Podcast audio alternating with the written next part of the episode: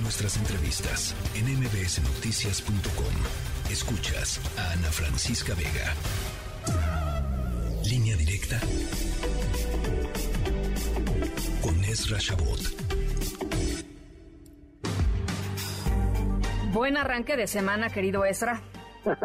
Eso, me gusta tu optimismo, o sea, así hay que empezar las Bueno, o sea, luego ya, luego ya la vida nos va recordando que la cosa tiene sus, sus, este, sus asegúnes, pues, pero mm, hay que pues arrancar así, pues. pues. hay que arrancar así, estás totalmente en, el lado justo de la de la vida y así es como hay que echarlo para adelante más en un día como hoy que decía alguien decía hoy que que el Halloween era así, era una fiesta mexicana porque pues eh, todo el mundo esperaba que le den algo gratis y no lo iba a estar molestando todo el día, así es como funciona esto del Halloween. Pero bueno, la verdad es que eh, e, esta situación en la que hemos estado viviendo las últimas horas, yo te diría, los últimas eh, los últimos eh, días y el día de hoy con respecto a pues esta mm, visión que se tiene de la propia eh, no solo la reforma electoral el propio INE este discurso mm, pues cada vez más eh, ligado a la visión una visión de la 4P según la cual pues el Instituto Nacional Electoral es eh, básicamente un adversario de la democracia. Es algo que eh, cuando uno percibe o ve lo que la presidenta de la Comisión de Derechos Humanos termina generando como documento, te das cuenta de que se trata, pues así como le llaman, a lo mejor suena muy fuerte, pero se trata de un crimen de Estado, o sea, se trata de una eh, de una estrategia originada desde el Estado mexicano para eliminar lo que parece ser el último reducto democrático de este país. Y a lo mejor suena muy escandaloso, pero, pero tratar de convertir al árbitro de la contienda electoral, que es finalmente el baluarte de esta democracia. O sea, la democracia mexicana, con todas las debilidades y todo lo que le podamos encontrar, tuvo un, un, un gran logro. Es un logro enorme, el haber construido un árbitro que todos pues, terminábamos por aceptar como aquel que daba el último veredicto y ya no había forma de impugnarlo. Y que estaba constituido fundamentalmente por estructuras ciudadanas.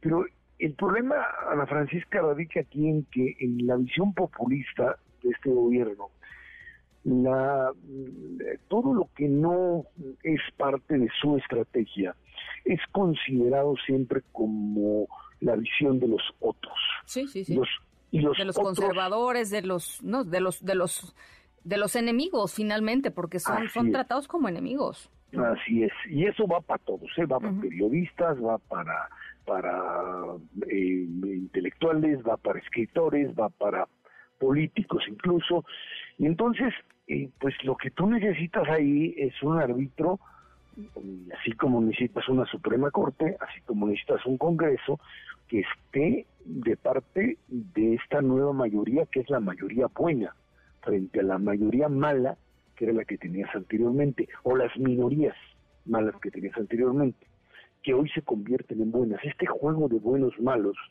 que termina básicamente por hacer pues añicos cualquier eh, estructura democrática en donde sea, y eso lo vamos a tener, lo tenemos en los Estados Unidos y lo tenemos en el Brasil, que ahora veremos si Lula tiene capacidad de recomponerlo y empezar a hablar otra vez de modelos democráticos, o seguimos en esta tónica en donde eh, pues eh, simplemente el que llega al poder es aquel que está obligado a destruir al otro.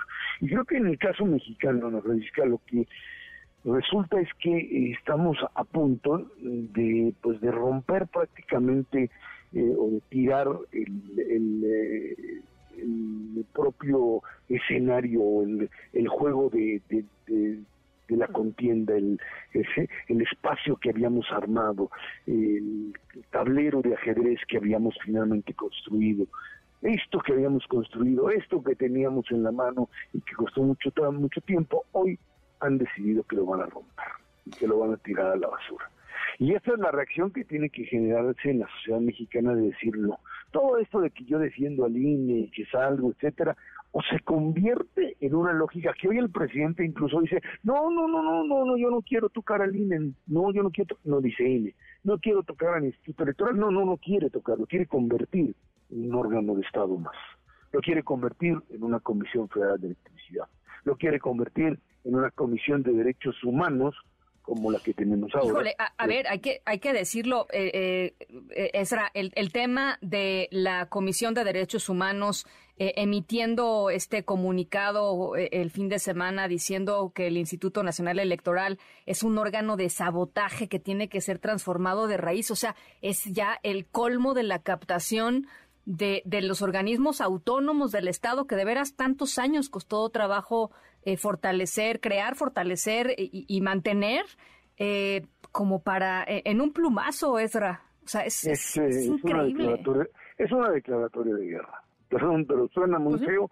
Es una declaratoria de guerra, es decir, pues 2024, creo que la conclusión van a, van a decir que estamos poniendo palabras en su boca que no son no las han dicho pero pero que no puede inferirlas es decir cualquier determinación si si no tocan al INE que no sé cómo le van a hacer para no tocarlo porque vamos a ver si no pasa nada y el INE se queda como está cuando vayan a elegir a los próximos eh, consejeros el año entrante a ver cómo se va a manejar la baraja dentro del Congreso porque pues podríamos entrar en dos eh, supuestos. Uno que mm, nombren a cuatro incondicionales pero de todas formas, ahí todavía, a pesar de que puedan ser incondicionales, tienen que pasar por filtros de conocimiento. No pueden nombrar a ignorantes como nombran en la Comisión Reguladora de Energía, que creen que los CELS son celulares, o sea, a ignorantes analfabetos como los que gobiernan gran parte de este país.